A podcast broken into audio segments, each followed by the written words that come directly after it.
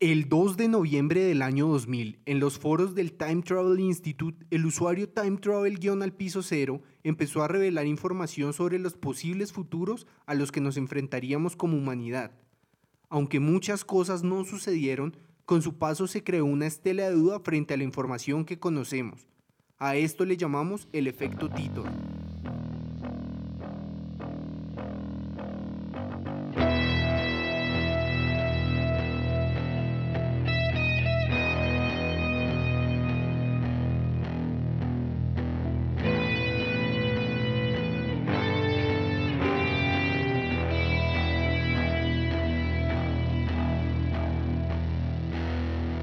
Muy buenos días, tardes, noches, la hora que nos escuchen o el tiempo en que nos escuchen. Estamos en otro episodio del Efecto Titor y como siempre me encuentro con Jorge. Jorge, ¿qué tal? Muy buenas, gente, ¿qué tal? ¿Cómo están? Bienvenidos nuevamente al Efecto Titor. Espero que se diviertan en el capítulo de hoy. Claro que sí, y ahora con ventana desde su sótano está Camilo. ¿Qué más? Hola a todos muchachos, estoy muy feliz, sí, ya tengo una pequeña ventanita en mi sótano, me entra la luz del día, me siento como antes de que fuéramos forzados a retirarnos a nuestras pequeñas cuevas cada uno. Y eso espero que mejore un poco mi audio, que me escuche mejor. Perdón por la última vez que creo que, que los audios me estaban como interfiriendo o algo así. La verdad tengo un par de teorías y he hecho extra refuerzos en mi pequeño búnker para evitar que me escuchen. Si eres una gente lecía y me estás escuchando, eh, vete porque seguramente es un secreto de ti y lo voy a divulgar pues después de esa terrible amenaza que acaba de meterle Camilo a los agentes de la CIA, que me imagino deben estar muertos del miedo, les comento que episodios especiales requieren de invitados especiales. Por eso hoy tenemos como invitada a la primer persona que realmente sabe de lo que habla en estos temas. Catalina, ¿cómo estás? Hola, ¿cómo están? Bien, gracias. Qué bueno, nos alegra bastante. Es muy muy, muy emocionante tener a alguien que sí tiene todas las bases para hablar de estos temas, no como nosotros que no la pasamos teniendo referencias de cómics y o películas.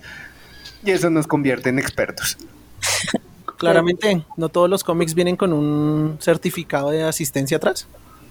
Los míos sí. Yo, yo creo que sí, vienen con cartón. Sí, sí, sí. Yo pensé que era una, una fuente de información válida. Pues yo estoy graduado de la Universidad de Arkham, de Metrópolis. Eh, pues yo no sé ustedes cuántos cartones tengas, yo tengo bastantes. Bastantes también.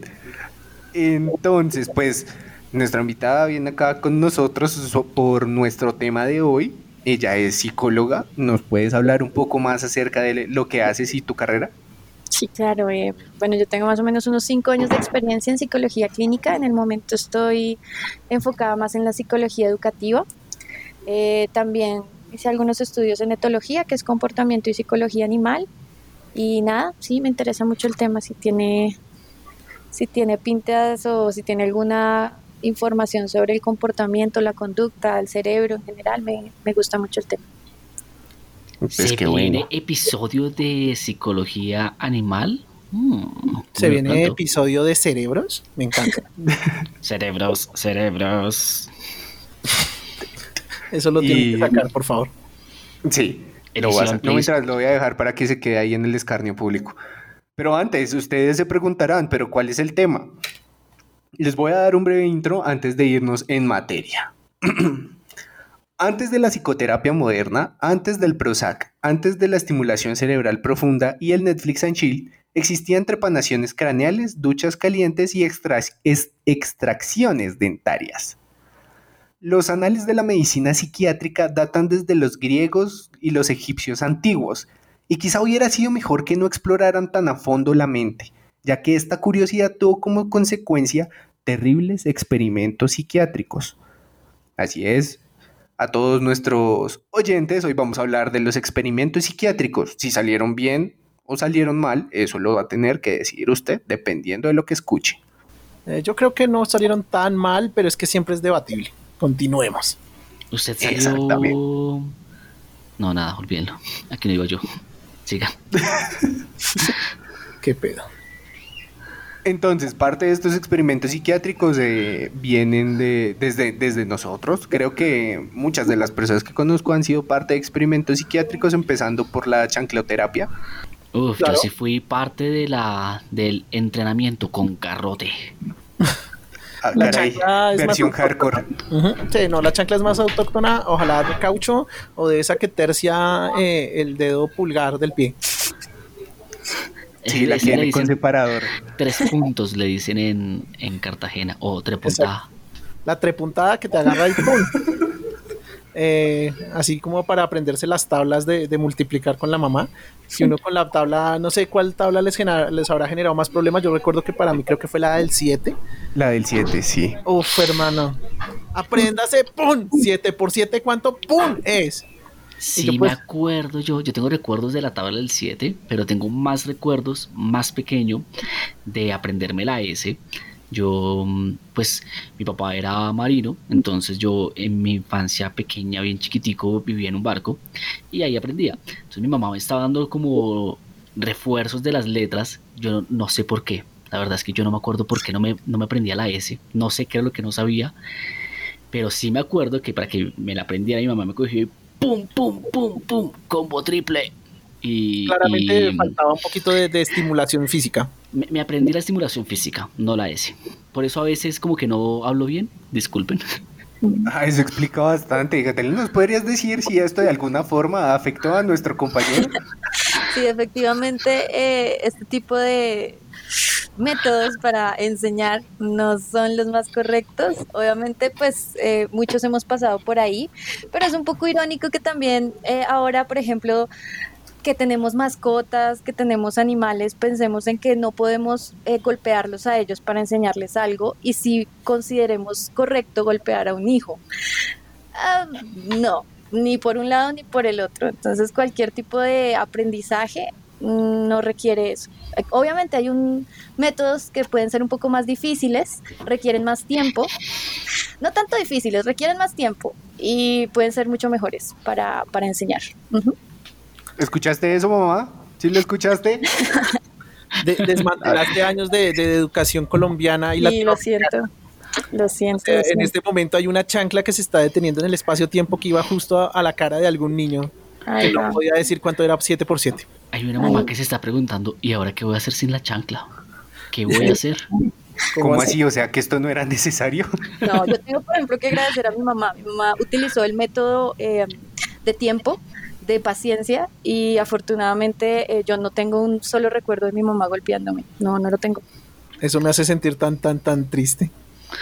Eh, yo solo quiero decir, mami, te amo, no importa, lo superamos juntos esto. Eh, cállese, pum, chancletazo. exactamente. Así es siempre. bueno, el día, el día de hoy vamos a, tocar eh, experimentos claramente más famosos que los de la chancla colombiana y latinoamericana. Entonces vamos a, arrancar con unos cuantos muy llamativos.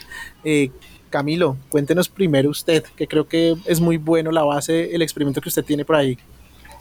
Bueno, yo no sé si haya sido por los chancletazos, pero yo sí de niño me, me hacía muchas preguntas que me siento un poquito culpable porque responderlas son a veces nos llevan a estos experimentos crueles bueno a veces no. Yo yo ¿Y porque me merecía esos chancletazos. Me los merecía por ser un niño malo. Pero justamente eso es una de las primeras preguntas que yo me hacía. Es somos malos somos niños malos personas malas o cualquier persona puede ser mala depende del contexto Sí, justamente es eso. Depende del contexto o es algo que es interno de nosotros. Por ejemplo, los soldados, los nazis. O sea, todos podemos decir que estos manes eran personas que hicieron cosas terribles. Pero cuando a ellos los atraparon, cuando fueron juzgados, ellos decían, no, yo solo estaba aquí siguiendo órdenes. Entonces ellos no se declaraban realmente como malos. Resulta que un man llamado Stanley Milgram, en el 63, bueno, no era un man cualquiera, era un psicólogo de la Universidad de Yale, eh, tenía mucho esa pregunta, decía como qué era lo que hacía que un soldado llegara a comportarse tan sin emociones, tan sin piedad. Especialmente entonces inspirado en estos soldados, empezó con un experimento que él llamó el experimento de la obediencia de la autoridad. En ese experimento él necesitaba dos voluntarios, voluntarios. Ellos iban diciendo como que bueno, esto debe ser uno de los típicos experimentos de memoria, contra simios, contra eh, poner la figura cuadradita, en el espacio y ya. Pero no, realmente a uno lo primero que hacían era, em, primero los dividían como entre em, profesor y alumno. y al alumno lo ponían en una silla eléctrica. Y para que ambos vieran que esto no era como un juego, eh, ambos les pasaban como un, un electro, un, voltaje de 45 voltios, ¿cómo se diría? Una descarga de 45 voltios, que ya es significativamente fuerte. Luego los separaban. El alumno se quedaba ahí en la silla y el otro como a través de una pared de vidrio donde alcanzaba a escucharlo, pero no a verlo realmente bien porque el frente tenía una máquina con la que él iba a evaluar al alumno. Le hacía unas preguntas donde tenía que como grabarse unas frases y completarlas. Y si el alumno se equivocaba, el que era el profesor le iba a mandar una descarga y cada vez que se equivocara iba a ser más y más fuerte la descarga hasta llegar a 450 voltios. Para hacernos una idea, si uno se electrocuta aquí con las tomas de Colombia, son 110 voltios. Creo que en otros países puede variar un poco, pero bueno, ya esa corriente es mucho menor y ya se siente fuertecita. Yo no sé si alguna vez les haya pasado electricidad. Eh, sí, varias veces. Sí, sí, por ponerme como de, de, de, macho alfa, decir, yo puedo arreglar esto. Eh, no, no pude. Yo puedo. Bueno, cuando ya llegan a los 200 voltios, eh, ya el maestro escuchaba al otro man gritando y quejándose de que por favor pararan. Yo no sé si yo era así, por ejemplo, eso es algo que yo no me siento capaz de hacer. Y de hecho, antes de hacer ese experimento, el man el, profesor este, el psicólogo, bueno, el doctor Milgram, le dijo a, hizo unas encuestas y todo el mundo decía como no, yo, jamás sería capaz de, darle como una eh, descarga muy fuerte a alguien. Pero resulta que el 65% de los que participaron llegaron a esos 450 voltios. O sea, la gran mayoría de las personas sí lo hizo. ¿Usted sería capaz, honestamente? Eh, uf, yo no sé si sería capaz. Eh, yo diría que. ¿De recibirlas o de darlas? También. estaba, pensando en eso precisamente. Recibirlas lo dudo mucho. Yo creo que, bueno, a menos que me obliguen, si me obligan, pues me toca recibirlas. Pero darlas no sé. Porque eh, uno siempre diría, bueno, hay un punto donde digamos que es relativamente seguro para la salud del paciente o del experimentado. Pero si usted escucha al otro lado del pan quejándose, ah, pues por favor, Pero eso lo diría yo. Yo también diría lo mismo. Yo, yo tengo que eh, confesar que a pesar de todo lo que decimos, yo soy bastante blandito de corazón. Yo soy de los que a veces llega llorando a la casa como, mi mamá tiene mil historias de esas de vi a alguien en la calle pidiendo comida, por favor, tenemos que darle algo. O sea, soy muy blandito. Y me considero una persona que no lo haría, pero resulta que la mayoría de gentes lo hicieron y de hecho ninguno de los participantes dijo, no, no, no, ya no va a seguir con esto antes de los 300 voltios, o sea, todos llegaron a los 300 voltios. Claro, él, había un momento en el que el man no se sentía seguro, como que, oiga, este man como que le estaba oyendo mucho. Y él, había un científico que siempre acompañaba el experimento y le decía como, continúe, por favor, como el experimento requiere que usted tenga que hacerlo. Y hasta que le decía como, no, usted ya no tiene ninguna opción, usted aceptó entrar, debe continuar. Incluso algunas personas decían como, no, yo, yo incluso devuelvo el dinero. Pero el, el trabajo, digamos, del científico era decirle, usted tiene que continuar haciendo esta descarga. Fue hasta después de los 300 que un porcentaje pequeñito dijo, no, ya, carajo, no va a hacer más esto. Pero la gran mayoría lo hizo. Creo que todo eso se basa como en un, un, comportamiento colectivo. Entonces yo creo que ciertas personas van a decir, ah, este loco aceptó estar en este, en, en este experimento o en esta idea, entonces él acepta como los como los riesgos. Y como hay muchas personas apoyando esta idea o este experimento, pues lo sigo haciendo. O sea, que no, hay, no hay muchas, o sea, se está en un cuarto solo con el científico y ya. De hecho, me acuerdo que cuando leí sobre esto decían que si el científico estaba más cerca de la persona, era más probable que él siguiera aplicando el, las descargas. Y si el científico se veía como realmente un científico con bata y con este tipo de cosas, era mucho más probable que él decidiera como listo, sí, lo voy a hacer es científico, él sabe de estas cosas. Si tengo bata, me hace científico. Y, le hacen más caso. Obviamente. Problema resuelto. Pónganse batas, muchachos. una bata, hermano, para llegar acá y decirle, no, mamá, así no es 7 por 7 Así que adiós el chanclazo y le doy su chanclazo en venganza. Oiga, oiga, oiga, no a la violencia, por favor. Eh, un poco de sano ojo por ojo.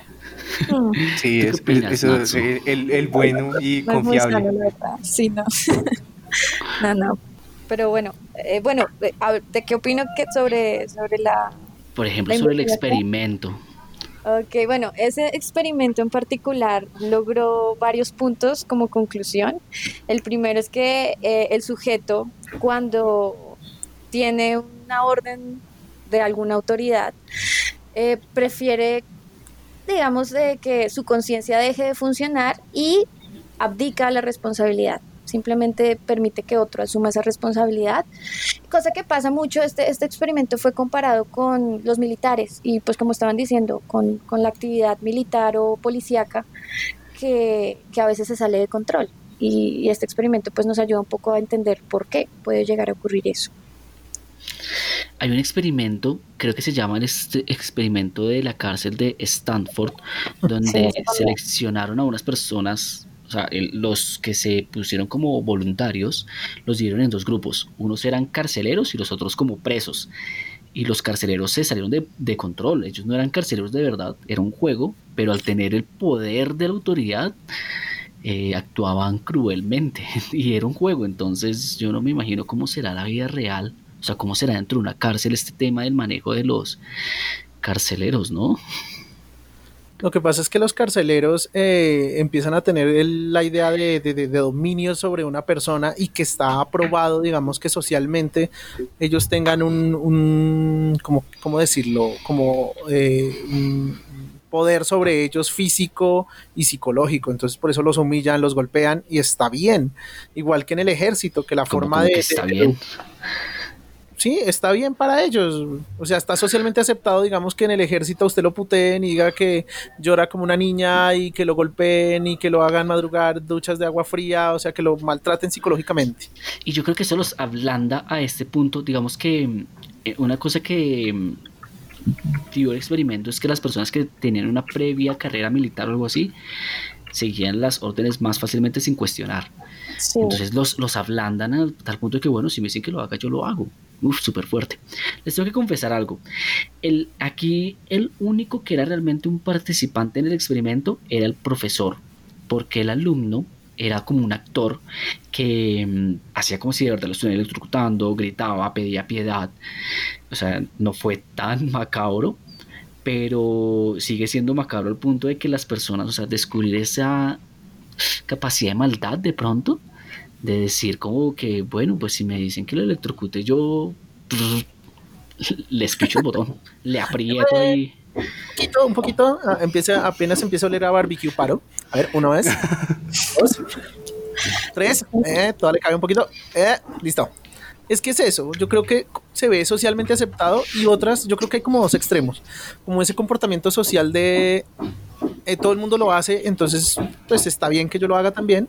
O el otro extremo y es, eh, estoy en un ambiente solitario donde puedo dejar salir cosas muy malas de mi interior. Tal vez, ¿no? Nadie me ve. Sí, de hecho, los sujetos más obedientes, eh, entre menos contacto con la víctima y más lejos físicamente, más obedecían. Cuando la persona está lejos, pues no siento tanta culpa. Claro, no, no estoy ah. viendo que yo estoy haciendo algo malo exacto, sí. Súper fuerte. Lo que decías, las personas con una personalidad, se hizo evaluación antes, una personalidad más autoritaria son más obedientes que los que no son autoritarios y en mayor formación académica, menor intimidación. Entonces, aquí de nuevo vemos por qué cogen a, a los muchachos de poca educación para la milicia. Ajá, tal cual. Eso era, eso es un tema vital en temas de, educación militar, ¿no? Eh, siempre toman a, las personas de, escasos recursos y como que eh, ejercen un poder sobre ellas eh, fuertísimo, ¿no? De pronto porque una persona con más estudio cree más en su propio juicio, ¿no? De, de cuestionarse y decir, no, esto realmente está mal. Y de pronto otra persona prefiere creer más en lo que otra persona le está diciendo, ¿no? Creo que mm, yo leí un poco sobre eso y se llama como la cosificación y es como ponerse uno mismo como un instrumento.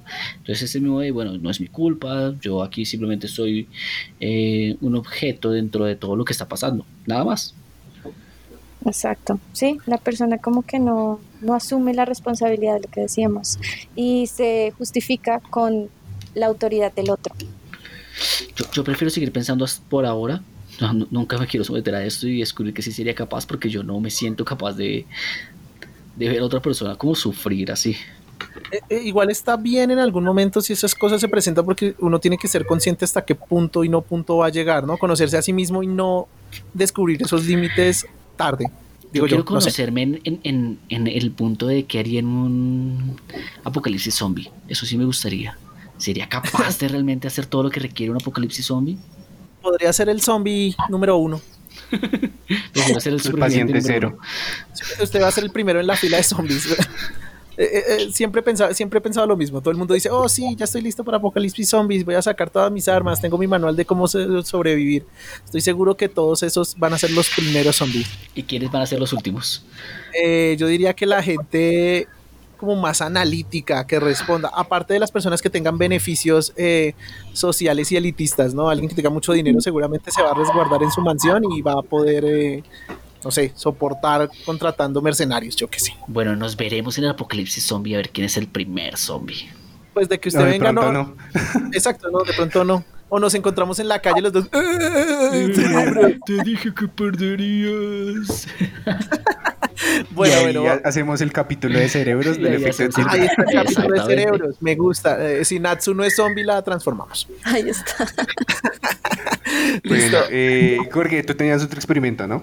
Ah, ahorita Natsu creo que habló en algún momento de, del tema de, condicionamiento de Pavlov, que es eh, pues, un, psicólogo pues, bastante reconocido en toda esta rama de psiquiatría y demás, donde hablaba del condicionamiento de, animales y, otro tipo de criaturas. En este caso, eh, John Wayne Watson hizo un experimento con un niño de 11 meses llamado Albert. ¿Qué hizo? Pues el man me parece a mí una cagada y yo siento que muchos de estos experimentos eh, siempre colindan con eso y es que son cosas que actualmente uno diría, uy, eh, eso no se debe hacer. Sí. La idea era eh, condicionar al bebé frente a la presencia de roedores, en caso creo que eran ratas relativamente grandes, no, sí, de laboratorio. Exacto, ratas de laboratorio, las blancas clásicas supongo. Ay, pero esas son lindas. Y la idea, son bonitas, son preciosas, pero pues es que usted tiene 11 meses, no sé qué tipo de, reacción tenga un, chiquitín. Pero no, al principio era buena. Al principio él aceptaba las ratas, las ratas no eran agresivas, entonces él no tuvo ningún problema con las ratas. Lo que pasa es que, claro, como esto era un experimento de condicionamiento, eh, John B. Watson, que es un tipazo, un tipazo que espero encontrar algún día en algún momento en el infierno y golpearlo, eh, el man, claro, no solamente ponía las ratas, sino la idea era condicionarlo negativamente hacia las ratas, o sea, generar un trauma hacia ellas.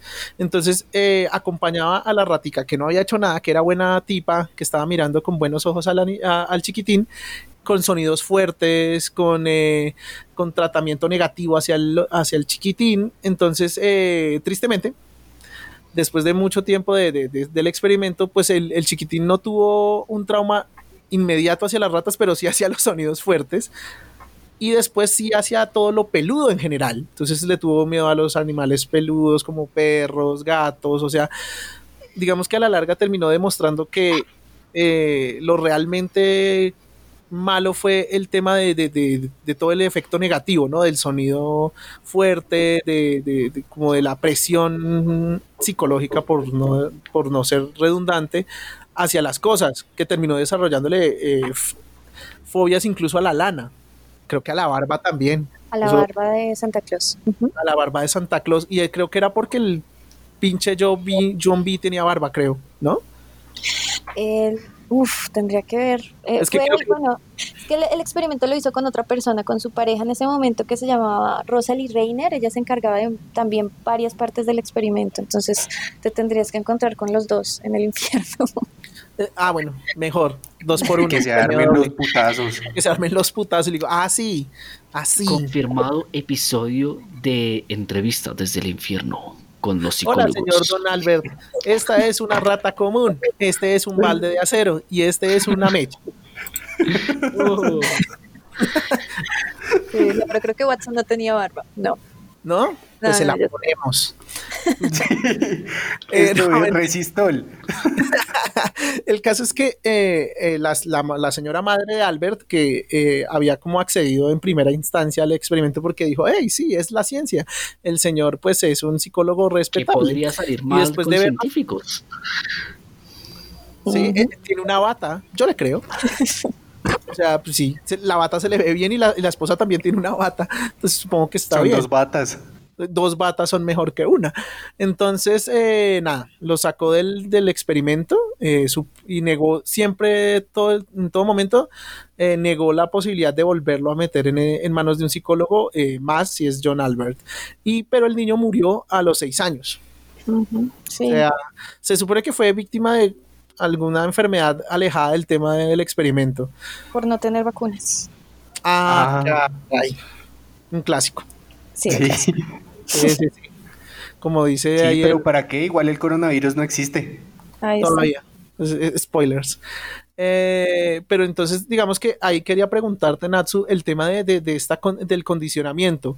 Se nota que, no es tan fácil o plausible encasillarlo dentro de un ser humano como si de pronto creo es más fácil encasillarlo en un, en un animal, como un perro, donde las cosas eh, como la comida, que era lo que nombrábamos del experimento de Pavlov con eh, la campanita significa comida, entonces tú empiezas a jadear, los animales empiezan a jadear porque dicen, uff, ya viene la comida. Sí. El sonido de las bolsas. Ahí vienen las bolsas. sí, no estamos tan alejados. O las latas de atún. Pero eso aplica también para nosotros. No, no tienen el típico amigo que uno está ahí y llega con su eh, bolsita de papas fritas y, voltea ahí mismo como, dame unas, regala. Oh. Eso es condicionamiento las cuñas de Coca-Cola o los comerciales en los que uno escucha el, hielo y la gaseosa entrando y uno ya sabe que es Coca-Cola. Exacto. La misma publicidad se aprovecha mucho del conductismo. Entonces, eso estos publicistas dañaron la publicidad. Esos publicistas son unos... era un tema más sensorial. Era algo, queríamos darles amor en forma de sonido. sí, sí, conductismo, conductismo puro. Eso suena de otra forma, Camilo. Es, usar, es usar estas cosas para el bien, el bien de las marcas, principalmente. el, bien, el, bien, el bien imperialista. Por ejemplo, el estímulo de la, de la chancleta es un estímulo que se asocia a otro estímulo. O sea, si ves chancletas te, puede, te puedes eh, traumatizar en cierta medida, por utilizar una palabra, cuando, cuando la ves, porque el estímulo que asociaste a ese objeto es negativo. O sea, ¿qué me, me estás diciendo que por esa razón prefiero andar descalzo que en chancletas? No. ¿Puede ser? No, no, es porque no tiene chancletas. Pero sí, sí, el, conductismo, hay muchas corrientes en psicología, las principales son el conductismo, em, el funcionalismo, que es el estructuralismo, bueno, se parece el estructuralismo, el, el humanismo, el cognitivismo. El cognitivismo y el conductismo el cognitivismo, perdón, y el conductismo son las ramas que más hicieron este tipo de experimentos porque intentan explicar la mente eh, y bueno, con las teorías del aprendizaje, eh, del desarrollo, si somos desde que nacemos ya tenemos una personalidad o que la sociedad nos la construye. Eh, esas dos corrientes han sido muy conocidas precisamente por esos experimentos. Esto, quisiera hacer una, una, paréntesis. Yo digamos que en muchas leyes en muchas partes del mundo aplican aplicaron el tratamiento moral, que era como la típica autorrespuesta a esa persona robó algo así que le mocho la mano, es algo que se sigue usando en algunos países del mundo. Ese man se robó una bicicleta, le voy a propinar una patacera. Lo dicen así tal cual, ¿no? En los videos se escucha tal cual. Exacto, que es algo que digamos en, países de, Medio Oriente, en algunos lugares se usa, eh, en Bolivia incluso se, llega a, presentar eh, la justicia por mano ciudadana a través de quema de, ladrones y demás. Eh, mi pregunta es, ¿esto también es conductismo social, por decirlo así? Ahí, porque en ese momento, o bueno, hace mucho tiempo no había como ese, mm, esa unión entre la, la sociología, eh, y este tipo de estudios de la sociedad, de la historia, de la humanidad y la psicología. También tenemos que tener en cuenta de que la mayoría de psicólogos eh, también eran hombres, entonces tampoco hay estudios hasta este momento, se está empezando eh, hacer estudios sobre la diferencia entre conducta mujer-hombre. Entonces, si no había conducta mujer-hombre, mucho menos hay estudios sobre el análisis entre eh, personas de cierto eh, nivel socioeconómico, personas de alto nivel, de poco nivel, de medio nivel. Mejor dicho, hay, todavía falta, todavía falta mucho por estudiar, pero estamos en el proceso, en esas vamos. qué increíble, ¿no? Estamos en el 2020 y aún nos falta como descubrirnos un montón nosotros mismos. Eh, yo, siempre he tenido una duda sobre el conductismo. Y, por ejemplo, si yo, o sea, me están haciendo algo para que yo haga algo, no estoy mal, así funciona. Si yo soy consciente que lo están haciendo por eso, ¿funciona igual? Sí, puede funcionar igual, sí. El estímulo eh, depende exactamente qué tipo de estímulo te estén, te estén dando para, para generar la asociación, pero la respuesta refleja eh, es en la que se, digamos que se basa el conductismo. Entonces primero se fijan en el tipo de respuesta refleja que hace el organismo y después a partir de eso ya se genera una asociación. Uno mismo puede generarlas. De hecho, las adicciones a, no sé, drogas, licor, cigarrillo, se pueden eh, identificar y corregir con la, con la premisa del conductismo hablando de este tema del conductismo, no sé si conozcas eh, este tema de, cultos. Eh, de cultos paranoicos, hablando otra vez del tema de, general, eh, digamos el culto de Jim Jones con la secta del pueblo, el templo del pueblo, que terminó haciendo un suicidio masivo en las Guayanas. Esto es como conductismo aplicado, o sea, es un líder que empieza a poner ¿cómo decirlo? Como unos ciertos paralelos o unas ciertas directrices dentro de la mente de las personas o cómo funciona. En ese caso yo me iría más como por la corriente de, cognitiva, del cognitivismo, eh, porque busca por medio de ciertas, eh, no sé, formas de decir algo, la comunicación, eh, eh, manejar a otra persona. Entonces ya aquí no es tanto conductismo, creería yo que es más la forma de manipular a otros por medio del lenguaje y que otros crean mi discurso. Wow, porque Jim Jones tenía un, discurso brutal. O sea, recordemos que eh, quién sabe cómo lo habrá descubierto, porque antes de, fundar la secta del Templo del Pueblo, vendía monos puerta a puerta. ¿Cómo carajos llegas tú de vender monos puerta a puerta a, liderar una banda suicida en la Guayana? Eh, eso lo, veremos en algún capítulo sobre las sectas, pero es que es impresionante el, poder que tenía frente a, miles de personas. O sea, era como, nos vamos a ir a un punto, eh, a una tierra prometida, denos todo su dinero eh, y tómense este tutti frutti con sabor a cianuro, no les va a pasar nada. Entonces, yo, esto es, brutal y, digamos que es buenísimo que nos des luces y, agradecemos mucho. Toquemos otro, otro de los eh, experimentos. A ver, eh, Cami, ¿de una? ¿O tienes pues, Bueno, hablando de esto que, que decíamos de mm, la formación de una persona, yo igual siempre me había preguntado qué tanto lo que somos es como genético, mm, lo mencionabas hace un momento, porque esa es otra cosa que me parece súper importante, no, importante no, muy interesante, eh, la inteligencia genética del conocimiento, pero bueno, lo hablaremos después. Em, es qué tanto es genético, qué tanto es propio de nosotros como intrínseco y qué tanto es de pronto lo que aprendemos sobre la formación social. Entonces eso es algo que mucha gente se ha preguntado pero averiguarlo podría ser muy cruel porque privar a una persona de todo entorno, limitarla a lo más mínimo de interacción, no hablarle, limitarlo de elementos culturales, de para ver cómo qué va a desarrollar esa persona por sí misma, pues sería algo que es terrible y a esto se le conoce, según lo que pude investigar, le dicen el experimento prohibido. Bueno, resulta que hubo se pudo hacer este experimento, entre comillas, se llama, o lo conocen como Ginny, la niña salvaje. En 1970, em, digamos, eh, sí, como dije, se llevó a cabo, pero es que no lo hizo un científico.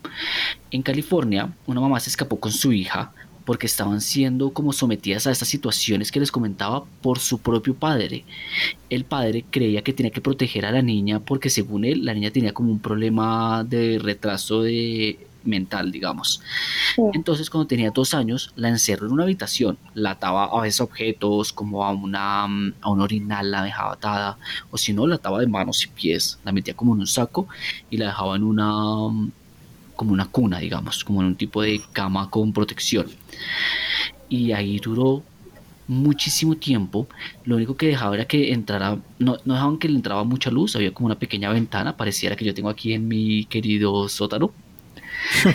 no permitía que le hablaran y cuando eh, le llevaban comida, que era el único momento en que tenía como contacto con otra persona realmente era como el mínimo tiempo posible y le daban solo purés, huevo, le daban eh, como comida machacada.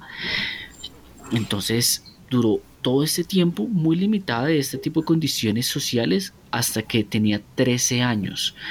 La niña cuando llegó a la ciudad parecía una niña de 6 años, dicen, porque eh, tenía muchos problemas, no podía caminar derecha, parecía una niña chiquitica, con muy poco peso, no podía enfocar objetos lejanos, o sea, su visión para poder enfocar cosas lejanas no estaba desarrollada, no podía masticar, no podía, digamos, como hablar correctamente.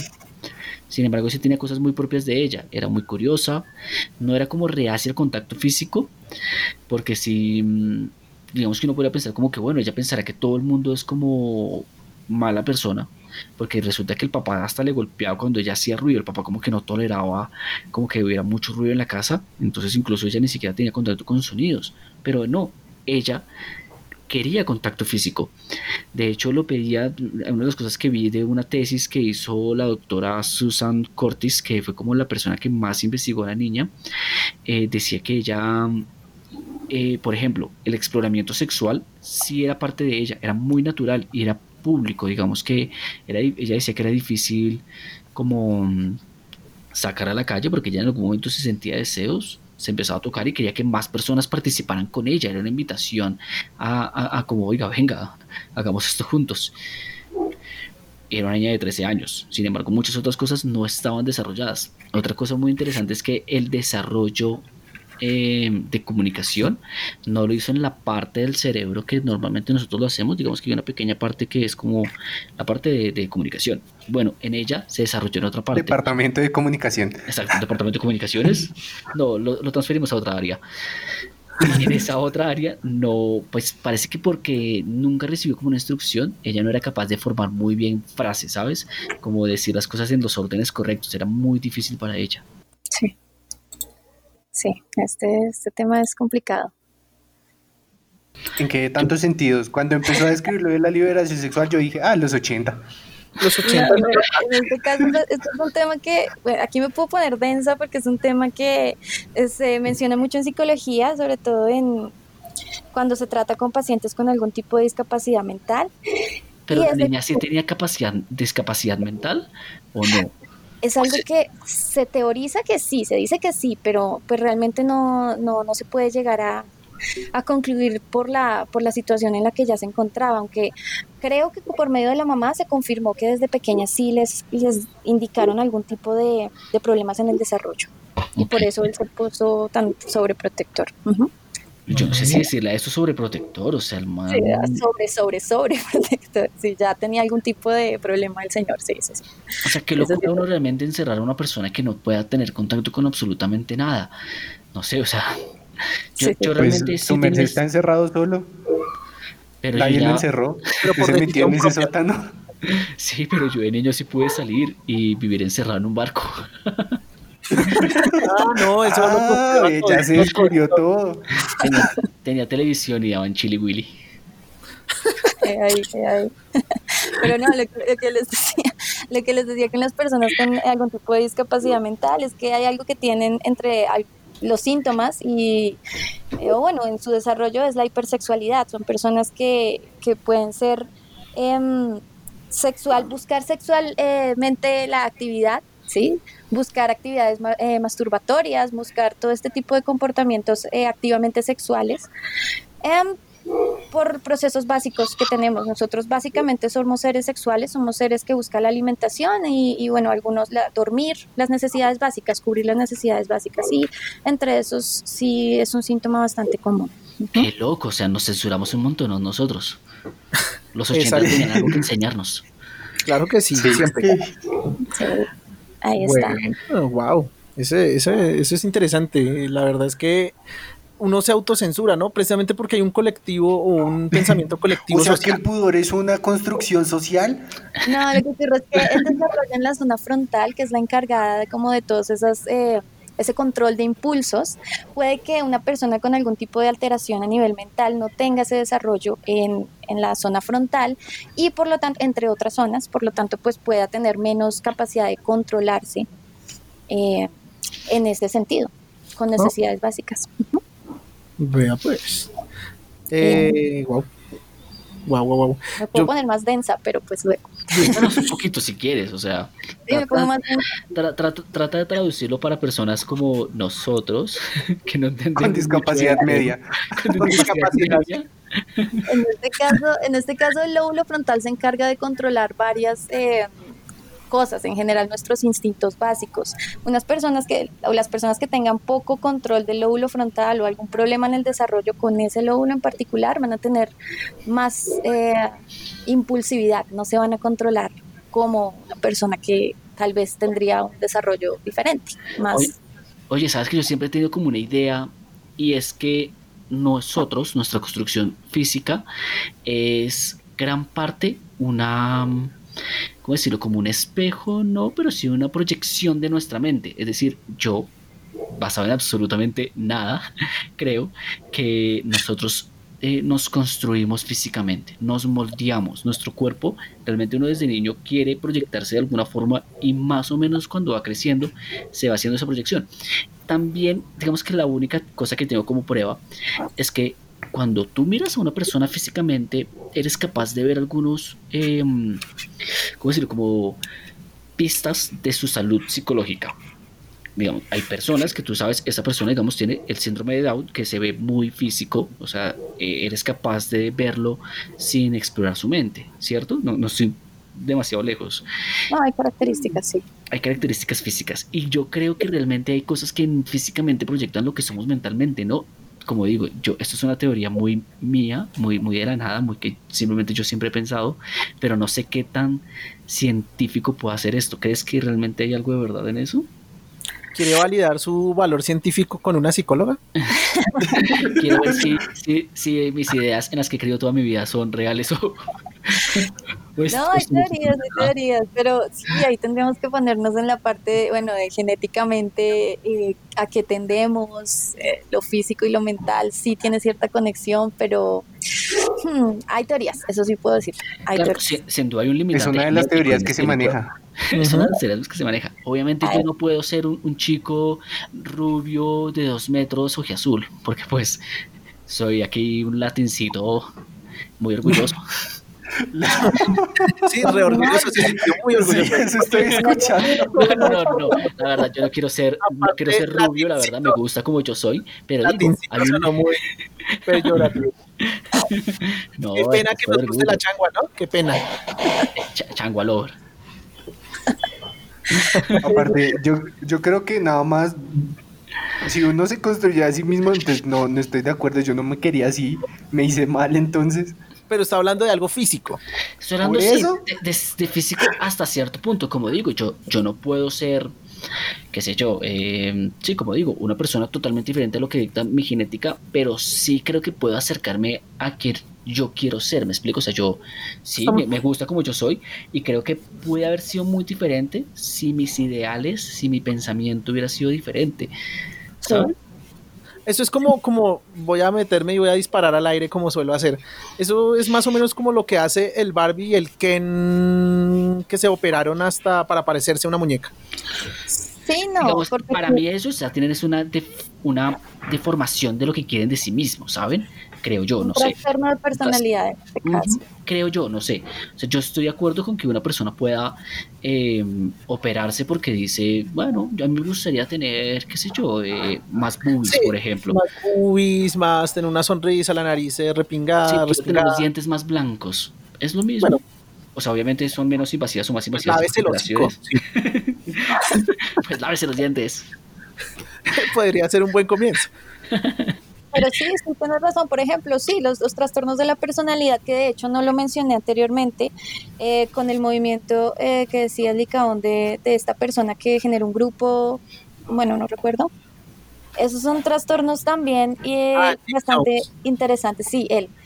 Les recomiendo que tema, vayan a trastornos de la personalidad, ahí se encuentran y eh, en algún momento nosotros tenemos rasgos, ¿no? Hay personas que ya tienen el trastorno como tal, pero todos tenemos algún rasgo, entonces ahí se van a encontrar. Eh, en algún, alguno de esos. Por ejemplo, una persona con un trastorno eh, de la personalidad en donde tiene este TOC, ¿no? En donde tiene que estar todo en, en orden, todo perfecto, eh, va a tender a tener unos dientes más perfectos, un físico como más cuidado, precisamente porque tiene algún tipo de, tendencia a eso. El mismo trastorno narcisista va a ser una persona que se va a ver físicamente muy diferente a, otra persona. Ok. Y puede eh, haber una, relación. nos escuchan, muy revelador el trastorno obsesivo compulsivo es la típica persona que si tiene tres lápices los organiza de menor a mayor por colores, eh, la persona que no se puede ir de su casa, digamos, si no todo está perfectamente organizado, que tiene, digamos, un cronograma para su estilo de vida.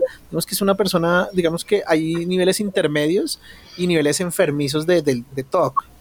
Yo creo que yo, ah, eh, por momentos, yo creo que todos por momentos tenemos algo de TOC en algo. No sé, digamos, si yo colecciono música, pues estoy TOC con mi música, entonces la organizo, no sé, por, por eh, década o yo qué sé.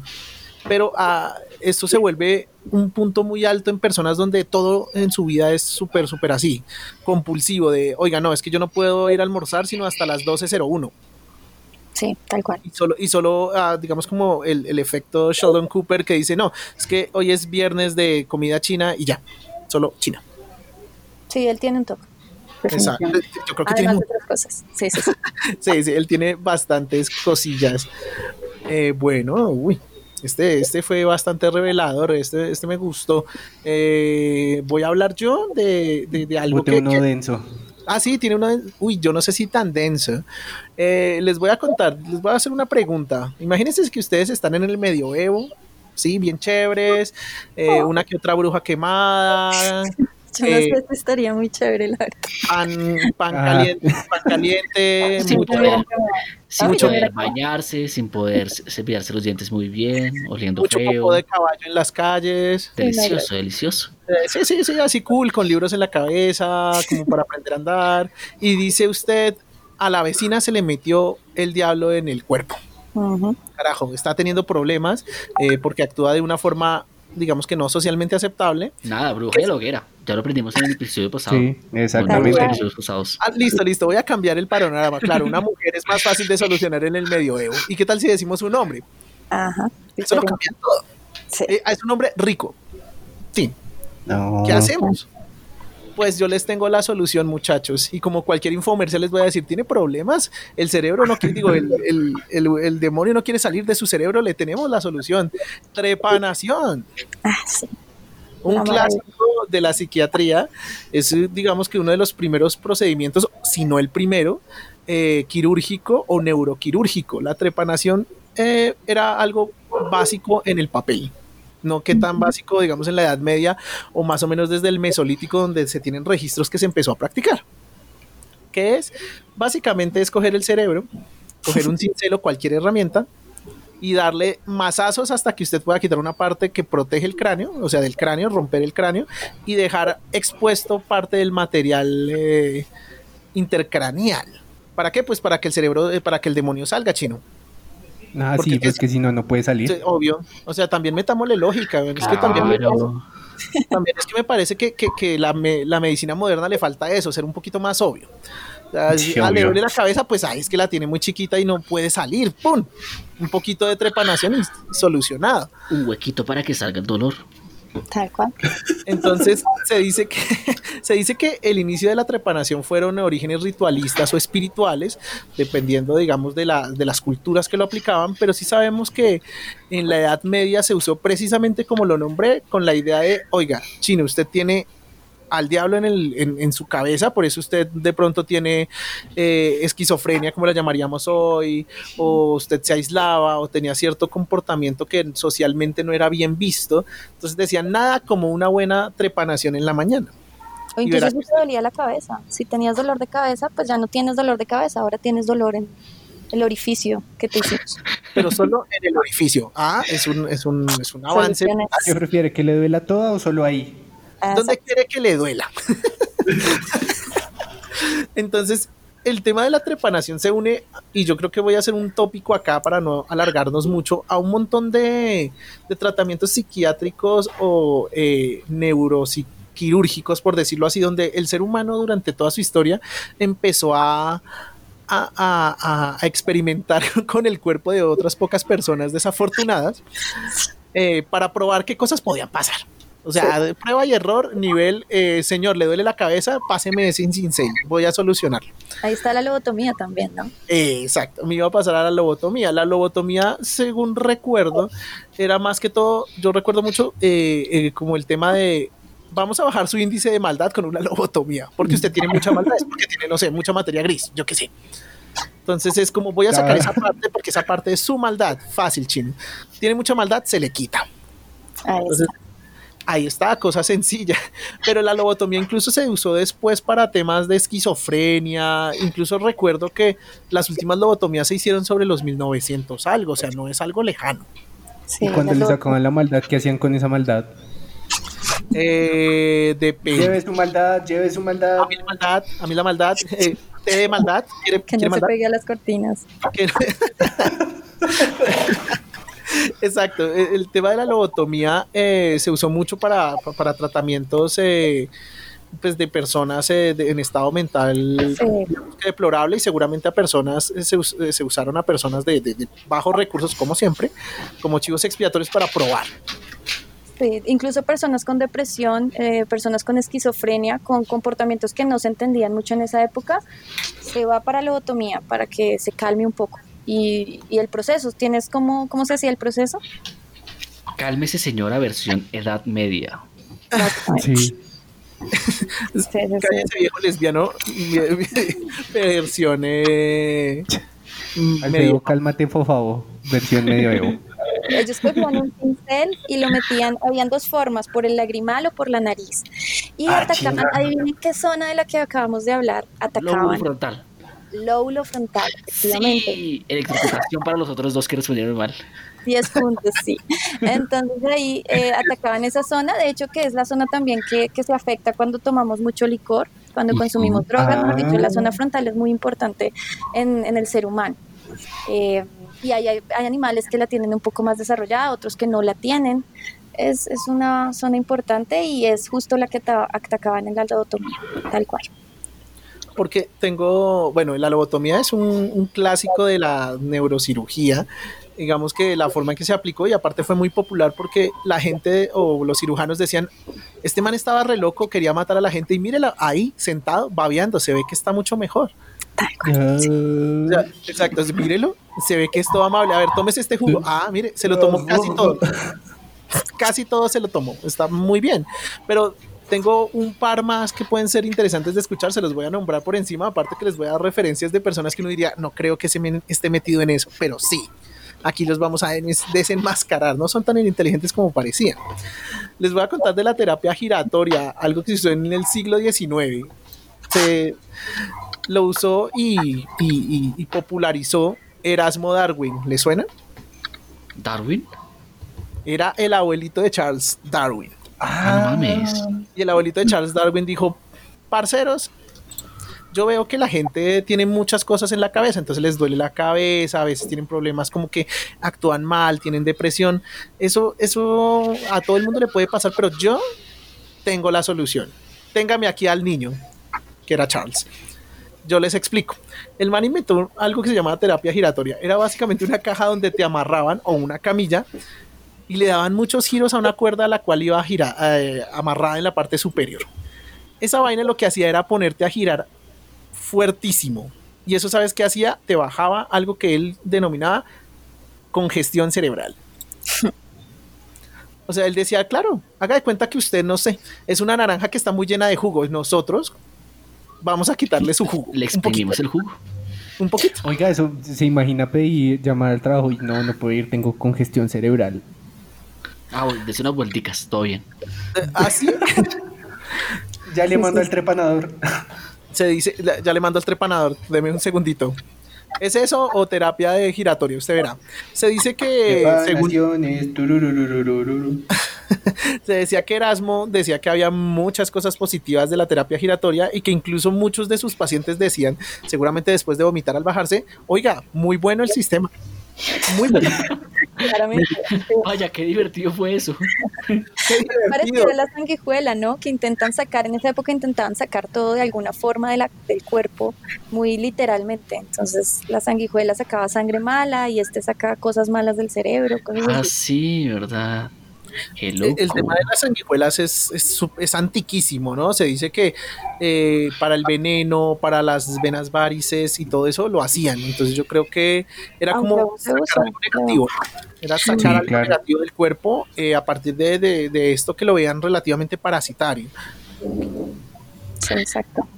A mí sí me pareció muy loco todas esas cosas de la medicina, como lo anterior, lo moderno, porque ahorita incluso en lo moderno a mí me parece la medicina bastante precaria, es como todo por síntomas, ¿no? Como le duele la cabeza, le tiene esto, lo otro, debe ser tal.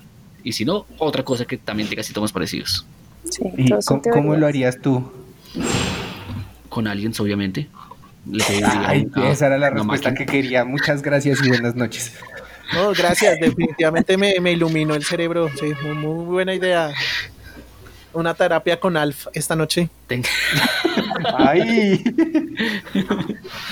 con la serie, por favor. Ah. Eh, no sé si queramos tocar eh, un último eh, tratamiento. Hoy estamos muy tocones. Pero todo consensuado. Todo, consensuado. A ver, vamos a preguntar a toda la mesa. Camilo, ¿quiere otro tocón?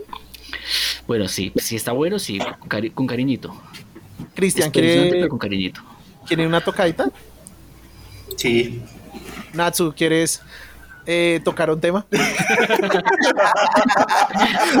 que Natsu es una persona casada, tengo que tener respeto, carajo. Pues aunque no esté casada, ¿no? Pero sí, sí, gracias. no, pero es una agravante. Así no esté casada. Es un agravante. Aquí igual lo preguntamos antes porque todo es consensuadamente. Si no, grite Plutón. Plutón. Exacto. Si te sientes en un momento incómodo, puedes gritar Plutón, palabra de seguridad oficial del efecto Del efecto Twitter. Aquí cualquier alien lo puede decir y nosotros decimos, ok, en la Tierra respetamos esto. Eh, sí, entonces toquemos un tema más. Yo creo que, muchachos, voy a tocar uno que de pronto lo han escuchado. Incluso creo que tiene una adaptación a, a película que le hicieron relativamente hace poco. Vamos a hablar como de la tercera ola. ¿Les suena? Sí. La tercera eh, ola fue un experimento en, una, en un colegio.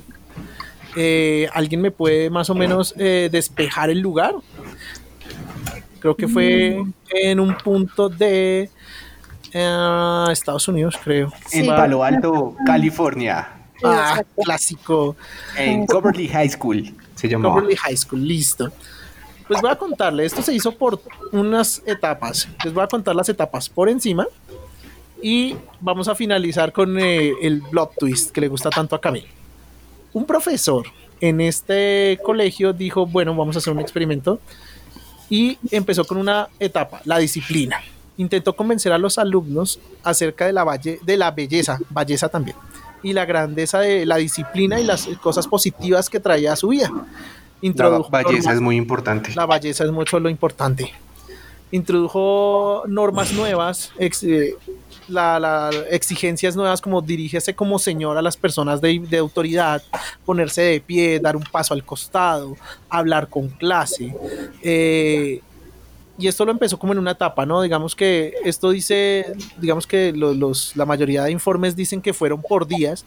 Yo la verdad dudo que eh, este tipo de cosas se impongan de un día al otro para que salgan esos resultados tan positivos. Yo diría que por lo menos tomó un par de semanas cada una de estas fases. Vaya resultado positivo. Eh, pues es positivo para el final. No me haga decir spoiler, señor Camilo. Porque aparte en un colegio, por lo menos los colegios que me tocaron a mí, hacerle caso a un profesor no era fácil. O sea, nosotros, eh, o sea, el colombiano, por lo menos en los colegios públicos, son muy jodidos. O sea, eso era de el señor dando clase y ¡pum! Papelazo. Chicle en la mesa, eh, peo de bruja, que es como algo que tú revientas. Aquí en Colombia, es un, un, fruto de un árbol, como algo de una mata que tú lo espichas y bota un, un, aroma nauseabundo, no sé cómo le dirán en sus países, si es que los hay. O sea, la verdad es que somos... oficial de salir temprano de clase patrocinador oficial de salir temprano de clase. Eh, para esta primera parte del experimento, la productividad de todo el grupo aumentó los alumnos pasivos se empoderaron y se mostraron interesados y participativos. Eso quiere decir que las personas calladas como que decían, al hacer parte de algo como que, como que me dan ánimos de entrar, ¿no? Como de unirme, porque yo creo que precisamente las personas calladas dentro de, de toda la sociedad y en este caso de los, de los colegios, yo creo que yo fui ese callado por momentos, era porque no se sentían unidos a nada. Sí, necesitan un grupo. Exacto. Tengo pruebas de que no era así. Vayan a capítulos anteriores donde hay una confesión que tiene que ver sustancias recreativas y una reja. ver al cielo. No, no siempre, no siempre, dije, no siempre. O sea, son, son pedacitos de la vida. Son el la segunda que mis amigos alcohólicos. Ah, sí, ya a mí me cambiaron, me uní a un grupo alcohólico y eso cambió mi vida para mal. Sí, para modificar las sensaciones del lóbulo frontal, podríamos decir, para que no suene tan Uy, mira nada más, espérate, lo anoto. en este capítulo nos estamos viendo un poquito más cultos. Estamos, uy, hola, voy a sacar el chinchín que tenía aquí servido y voy a cambiarlo por un whisky 12 años mínimo. Eh, bueno, la segunda fase del experimento era enfocado al sentido de pertenencia. Entonces ya cuando el grupo estaba, digamos que formado y relativamente funcionando, eh, los profesores o profesor, en este caso Jones, escribió en la pizarra una consigna que decía, fuerza a través de la disciplina, fuerza a través de la comunidad. Y empezó a inculcar ideas de lo importante que era trabajar para la comunidad empezó a decir, a, obligar a los estudiantes, bueno, no a obligarlos como a, convencerlos y seguramente personas dentro de la comunidad estudiantil los apoyaron, eh, repitiendo estas consignas. Y las personas parecían complacidas porque, claro, como el grupo estaba cohesionado, eh, se sentía como parte, entonces da gusto, ¿no? Es como cuando usted tiene un grupo o tiene un súper amigo y solo tiene un saludo para su amigo como los masones. Es verdad que los humanos necesitamos como grupos, como por eso yo creo que existen las hinchadas, como algo que defender, algo de que hacer parte, y también un sistema. De pronto vivir en el caos no es tan chévere para los humanos, ¿no? Como que siempre requerimos que haya algo en que creer, algo que seguir, algo de que hacer parte. Y animales, animales, hay muchos animales que son... Em, de congregarse, de estar en grupo. Las ratas, por ejemplo, son animales que tienen que estar en grupos. Si se tiene una sola rata como mascota, va a tender a morir más rápido. Ah, y por eso también se utiliza mucho en, investigación psicológica. Somos muy parecidos. Ve. Yo por eso tengo gatos de apares. Ah, sí. Pues yo pues me voy a comprar otro entonces, voy a conseguir otro. Eh, finalizando esta etapa, el hombre hizo algo que ya empieza como uno a decir, mm, ya no sé, ya no me gusta para dónde va esto el hombre finalizó esta etapa, pues no imponiendo, como haciendo popular un saludo para que los miembros de dicha comunidad se reconocieran. Hi Hitler. que cállese que son spoilers. Ay, lo siento.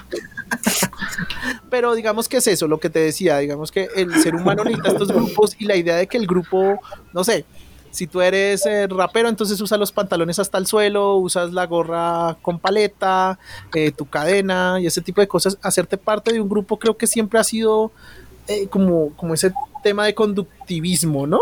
Mm, y gregarismo, eso tiene el término es gregarismo, que es un, un, animal o una persona que tiende a estar en manadas, en colonias, en grupos. Puede ser conductista, sí, pero ya podríamos movernos a otro lado, por ese, por ese lado también. No se les olvide, hagan parte de la manada del efecto Titor en Facebook. Sí. Vamos a crear son saludos mamalones también y también elementos para que nos distingamos, para que cuando vayas en la calle digas, oye, tú también eres seguidor del efecto Titor. Lo dices por mi lobotomía, gracias. un botón con una changua y un ovni o algo así. Me gusta lo de la changua, pero la lobotomía es para los fans más tesos, los que llegan más arriba en el escalafón. Ah, bueno, y hay una película de la ola muy buena del 2008. De ah, sí, exactamente. Eso, por eso decía, ya tiene su representación y esperamos que, después de escuchar el capítulo vayan y la vean. Es muy buena. Yo creo que exageran algunas cosas. Digamos que la, documentación eh, pública, digamos que tiene ciertas zonas grises, pero sí se sabe que el experimento se hizo y es uno de esos elementos conductuales de la sociedad muy interesantes para analizar hablando de eso, vamos a pasar al siguiente, la siguiente fase, que fue básicamente el paso a la acción. ¿Qué se hizo? Se implementó un carnet obligatorio para pertenecer al grupo de la tercera ola. Y se dice que más de 200 estudiantes el primer día fueron admitidos. O sea, pidieron ser admitidos y se sacaron su carnet. No solamente eso, también se hizo un ritual de iniciación para que los nuevos integrantes juraran fidelidad al grupo. Eso, digamos que ya lo hemos visto en otras ¿Dónde habré yo visto eso? un hmm. hmm, nuevo orden mundial, ¿dónde estás? Eh, ahora bien, las personas que de pronto no hayan sido asimiladas totalmente se veían desorientadas. Oye, ¿había una campana parqueada en el parqueadero? ¿Una parqueada, parqueada, parqueada en dónde? ¿Campana? Quizá, solo quizá. Ah. Sí, eh, quienes estaban anteriormente aislados, de repente se empezaron a integrar al grupo. Entonces empezamos a hablar de, digo yo, Natsu y Kata, tú me dirás si estoy mal. Esto empieza no solamente a unir al grupo, sino a segregar, ¿cierto? Sí, claro. Y tú al verte segregado tienes dos opciones, digo yo, como Jorge, y es o te sientes orgullo de, de serse segregado y te mantienes, que no sé qué tan fácil sea, o te unes. Mm, el, asunto de ser segregado es conseguir personas que te apoyen, ¿no? Conseguir a otros segregados para de nuevo formar un grupo de los segregados. Entonces, de nuevo, estamos buscando apoyo por medio de, sí, de, la unión con otras personas. Si hay varias personas que son rechazadas, pues esas personas formarán un grupo, curiosamente.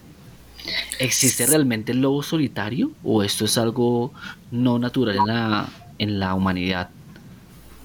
Puede existir, pero en general eh, se han hecho esos experimentos también de personas varios días solas, sin ningún tipo de contacto, personas que quedan, por ejemplo, en una isla solos.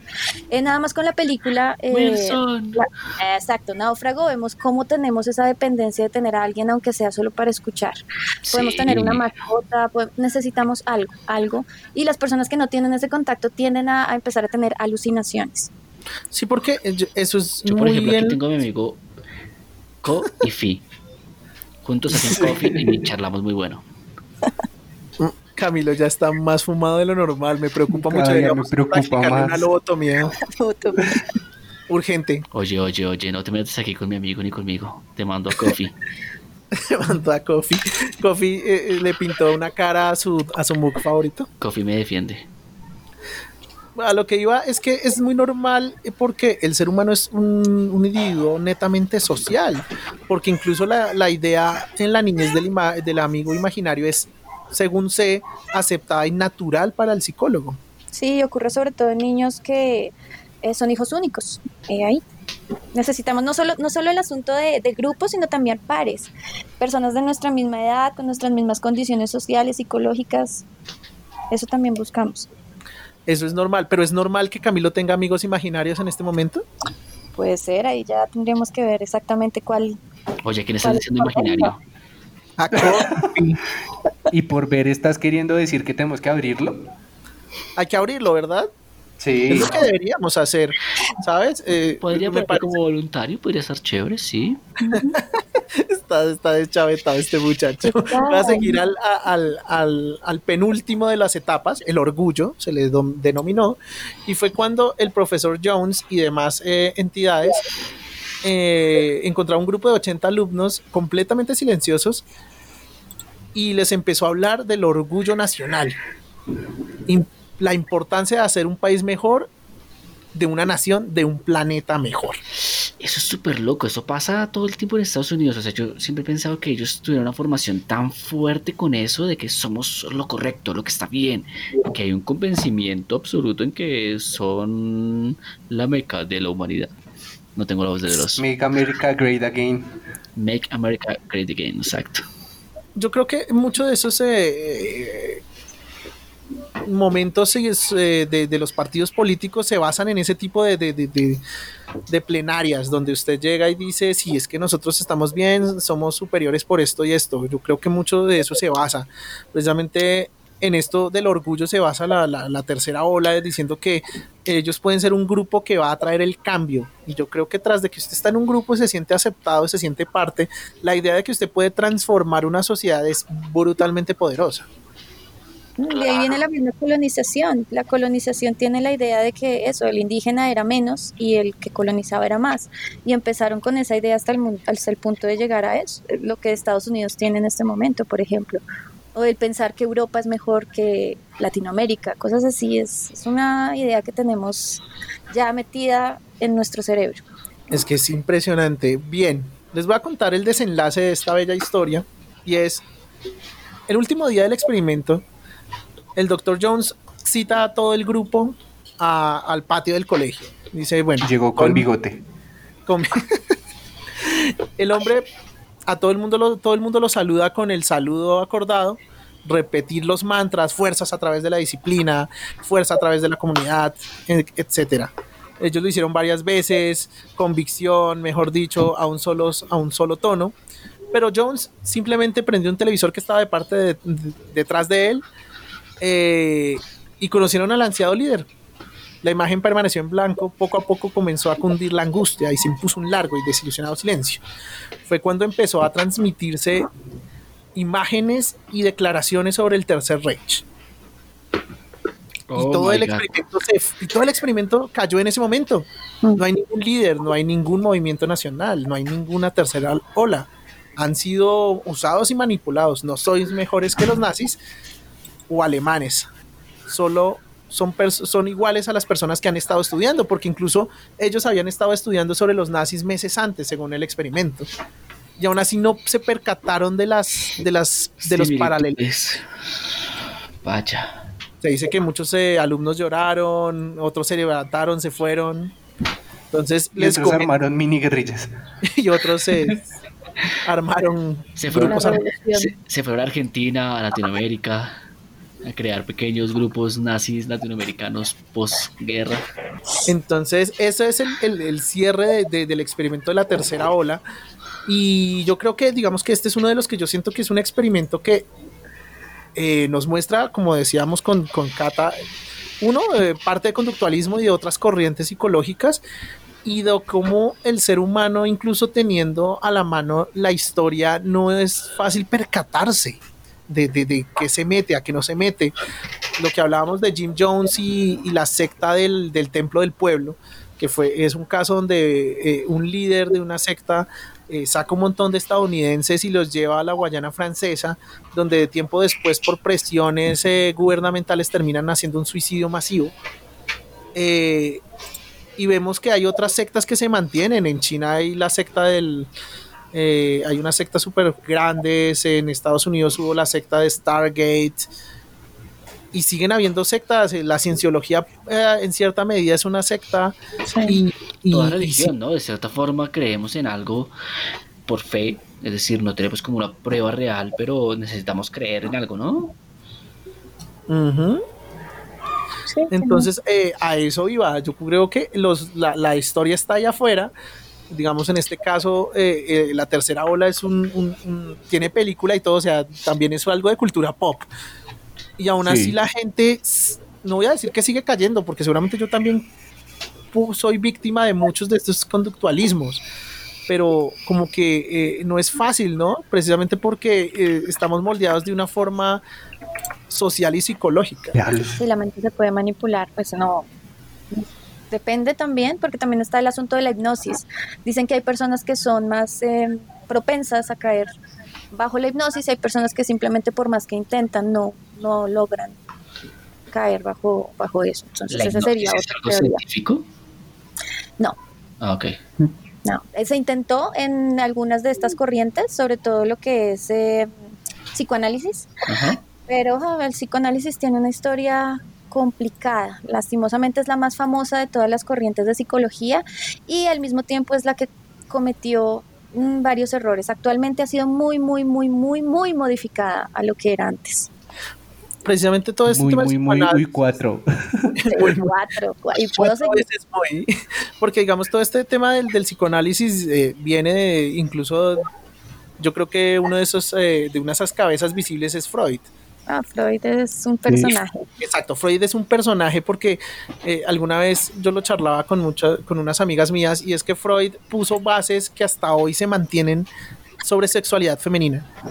sí, Donde, donde, yo le digo, ve, es hablar de la sexualidad femenina sin tener un órgano femenino. Eh, uno, digamos que se le aprecia el análisis, pero digamos que eh, el, machismo en muchos puntos segregó a la mujer en, en, cuanto a sus comportamientos sexuales y su, y su sexualidad en general. Entonces, todo, lo que tenemos de sexualidad en Occidente está básicamente eh, en los pensamientos eh, machistas o, del lado del hombre. Nada más con la histeria. Con la histeria hicieron muchas cosas que, no, son las más correctas. Hay películas también sobre de ahí viene la histerectomía, que ya es un procedimiento médico para, ciertas condiciones eh, de salud, pero sí, la histeria, pues de hecho la raíz etimológica es por mujer, ¿no? Pero sí, hicieron, fueron cosas especiales. Y pues Freud, Freud, eh, él hizo escritos sobre la cocaína, él era bastante eh, adicto por buscar otra, no buscar otra manera. No, no, era muy fan de oler mesas. Era muy fan de oler mesas, entre otras conductas que eran de dudosa ética y moral. Sí, a mí me parece Freud que si bien se ostentó las bases, yo recuerdo que en el colegio se nos habla mucho de Freud y muchas de sus eh, corrientes de, de, de, análisis psicológico. O sea, si se nos habla desde el colegio de eso, que es como la base social, tú sales del colegio ya siendo una personita con unas ideas fundamentadas. Eh, es difícil si tú no estudias o, o, te interesas por aprender un poquito más de conducta humana, que no te quedes con esas ideas. Y precisamente eh, eh, todo este tema sobre la sexualidad femenina se ha estancado precisamente porque eh, en países latinoamericanos y en otros y en miles de países del mundo, pues poco o nada nos interesa. Nos quedamos con la idea y pues como Freud... por favor, date cuenta. Exacto. Hablando del tema de la histeria, el tema de la histeria lleva, la histeria femenina, eso se trataba desde, desde los griegos, ¿no? La histeria femenina, mm, no estoy segura bien de si desde los griegos, creo que sí, creo que fue, sí, creo que fue un filósofo eh, que habló sobre enfermedades mentales en mujeres. Y eso generó también, pues ya, e, e, es que es lo que tú dices, son hombres hablando de, obviamente eso no quiere decir que no, no hablen del tema, pero sí es bueno tener el acompañamiento de alguien que, que ha vivido o vive la situación. Entonces, si solo lo hablamos desde el campo teórico, vamos a tener varios errores en, en lo que es la práctica. Y pues ellos hablaban solo del campo teórico, lo que observaban, lo que creían.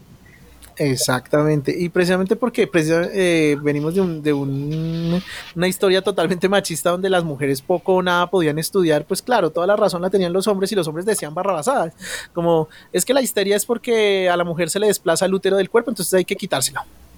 Sí, y bueno, muchas mujeres sí tenían acceso a la educación, eh, sin embargo tenían que ser de estrato alto para poder ir a la universidad. Y por ejemplo lo que ocurrió con, con eh, este, Watson, hizo el experimento del pequeño Albert, igual es un psicólogo muy, muy conocido, que estaba junto a Rosalie Reiner y muchas eran asistentes. Entonces hay muchos papeles de muchos científicos, psicólogos, médicos muy reconocidos y si se fijan en la parte la letra pequeña, asistente, asistente, asistente, muy eh, comúnmente van a haber mujeres ahí porque no podían estar a la par, tenían que ser asistencia. La única rara, extraña diferente fue Marie Curie gracias al esposo que le dio su, su posición, porque si no, fácilmente hubiera estado el nombre de él, como asistente hubiera estado Marie Curie. Lean los eh, artículos y vean quiénes son los asistentes detrás del, del autor. Eso ahí tienen, péguense esa cachetada realidad. Exacto lo que hablábamos de apenas hace unos, hace unos capítulos hablábamos del lanzamiento del SpaceX, donde toda la gloria se le llevaban los astronautas, eh, Elon Musk y todo, pero yo les decía, hay que tener en cuenta que la presidenta o la líder de todo el proyecto SpaceX es una mujer y nunca se habla de ella. Entonces eso es eh, ahí como para que nos esforcemos y miremos un poquito más allá de lo que eh, de pronto la prensa y otros medios nos dan, ¿no? Sí, no todo está perdido, todo va bien, yo creo que todo va por buen camino. Eh, por ejemplo, la máquina de, las mentiras, es que se me olvidó el nombre, para medir la mentira, la... la, la, la, la, ¿Cuál es, perdón? ¿El tacómetro? ¿Estamos hablando de eso? ¿Qué? No, ¿El tacómetro es el del auto? Tacómetro, no, no, ah, no. el tacómetro es el del auto. Sí, es verdad, se me olvidó el nombre. ¿Cómo se llama este? Estamos hablando de que vibra cuando tú mientes. Sí, la máquina de la verdad. ¿Polígrafo? polígrafo. polígrafo. El polígrafo, por ejemplo, esa historia también se la recomiendo un montón, que es la película, si la quieren ver desde ese lado, la película de cómo salió el polígrafo, es un trío, eh, William Marston es el que creó esa máquina junto con su esposa y su otra esposa, y también creó Wonder Woman. Ah, es una historia, miren, eh, ¿Cómo así que tenía dos esposas? Mm, lo puedes ver en la película. Ah, caray. Era poliamoroso, sadomasoquista, anti-mentiras. Ah, se oh, de todo. Oigan, esto, eso está chévere. Eso tiene como tarea. No, está brutal. Está, me gusta, me gusta, me gusta. Ahí está. Bueno, yo creo que está muy bien. Sí, yo creo que este ha sido uno de los capítulos más ilustrativos, técnicos y profesionales del efecto Titor, ¿no? Solo estos tres pendejos hablando todo el tiempo. Sí, me quedé pensando de muchas cosas, estoy como, como que necesito... Eso, no deje de pensar, por favor, no. Sí, no hay que, hay que seguir buscando siempre. Sí, claro que sí. Ahí afuera. O aquí, escúchenos, por favor, trataremos de traer cada vez mejores episodios. Vean, ya mejoramos, ya Camilo puso ventanita para que lo escuchemos mejor. Eso es un avance. Para saludar al vecino topo que está al lado. Hola, vecino topo. ¿Qué tal? Mira, te presento a mi amigo el café. Coffee. Coffee, perdón, es que es muy anglo. Eh, bueno, yo creo que está muy bien para cerrar este capítulo. Estamos muy agradecidos con Catalina por habernos acompañado hoy. Eh, creo que fue bastante, fue un poquito denso por partes, de pronto muy educativo. Voy a llamarlo así, muy educativo. O sea, hoy aprendimos cómo se hace una lobotomía, las dos formas, si no funciona el fuego, qué hacer, qué parte del cráneo romper. Hoy Licaón aprendió la palabra conductismo. El reto es cada vez que usted escuche a Jorge decir la palabra, eh, tómese un shot de algo. Uf, voy a hacerlo yo mismo. Tómese bebidas eh, que afecten su lóbulo frontal y, diviértase con este episodio. Catalina, si yo hago el reto del shot, ¿eso también es conductismo? Tendrías que asociarlo. Habría que ver cómo se hace esa asociación. Pero sí, sí, podría ser, podría ser. Igual voy a hacerlo. Pues bueno, muchísimas gracias por escucharnos. No se les olvide que nos pueden seguir en nuestras redes sociales, en Facebook como El Efecto Titor y en Instagram como Efecto-al piso Titor. Catalina, muchas gracias por estar acá. ¿Tienes algún lado donde te sigan, algún proyecto que escuchar? ¿Qué les digo yo? Como desde el ámbito de la psicología, no, desde el ámbito educativo sí me pueden seguir por Twitch. Eh, ahí estoy enseñando por medio de los videojuegos inglés. Entonces, pues me parece interesante. Natsumi JK. Y no, pues agradecerles a ustedes, los estoy siguiendo desde, desde hace un tiempo. Me parece una excelente forma de hablar de estos temas y pues estoy muy contenta de haber sido parte, de verdad que sí. Muchas, muchas gracias. Gracias por acompañarnos. De verdad. A nosotros nos encantó que estuvieras con nosotros. Seguramente no va a ser la última vez. De verdad, muchas gracias. Nuevamente la invitación para que sigan a Catalina. Eh, lo vamos a poner el link en, los show notes para que la sigan en, en su Twitch. La verdad es que se aprende inglés delicioso y se ve juegos muy chéveres. Yo la verdad es que ya no pienso comprar Spider-Man porque lo jugué con ella. Lo, estuve ahí, lo estuve ahí, lo, aprendí en inglés. Y yo, oh my god, no, Peter. no, Peter. Qué buen inglés, qué buen inglés. I, I am ready. pues venimos siendo más. Muchísimas gracias por escuchar en este capítulo y nos vemos la próxima semana. Chao. Adiós. Goodbye.